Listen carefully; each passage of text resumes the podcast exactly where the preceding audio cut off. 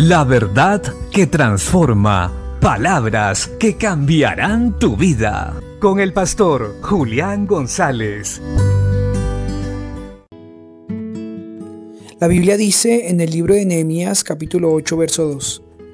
Y el sacerdote Esdras trajo la ley delante de la congregación, así de hombres como de mujeres y de todos los que podían entender, el primer día del mes séptimo.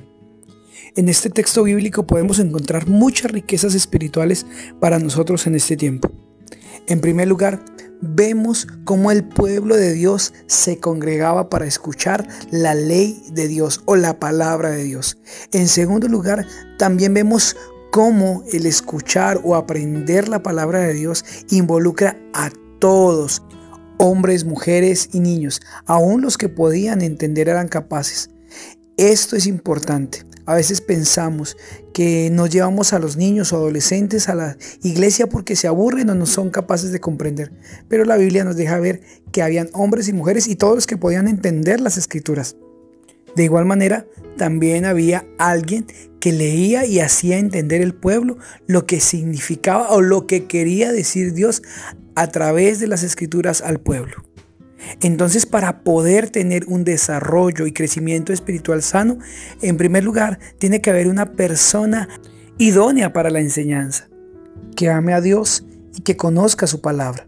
En segundo lugar, un pueblo bien dispuesto, que ame a Dios y esté dispuesto a aprender y que no tenga temor ni duda de que Dios también está interesado en todos. El resultado de este tipo de enseñanza y de las características que acabo de nombrar dentro del pueblo de Dios produce arrepentimiento, avivamiento. Lo podemos ver en todo el contexto de lo que acabamos de ver. El sacerdote Esdras enseñó mediodía la palabra de Dios.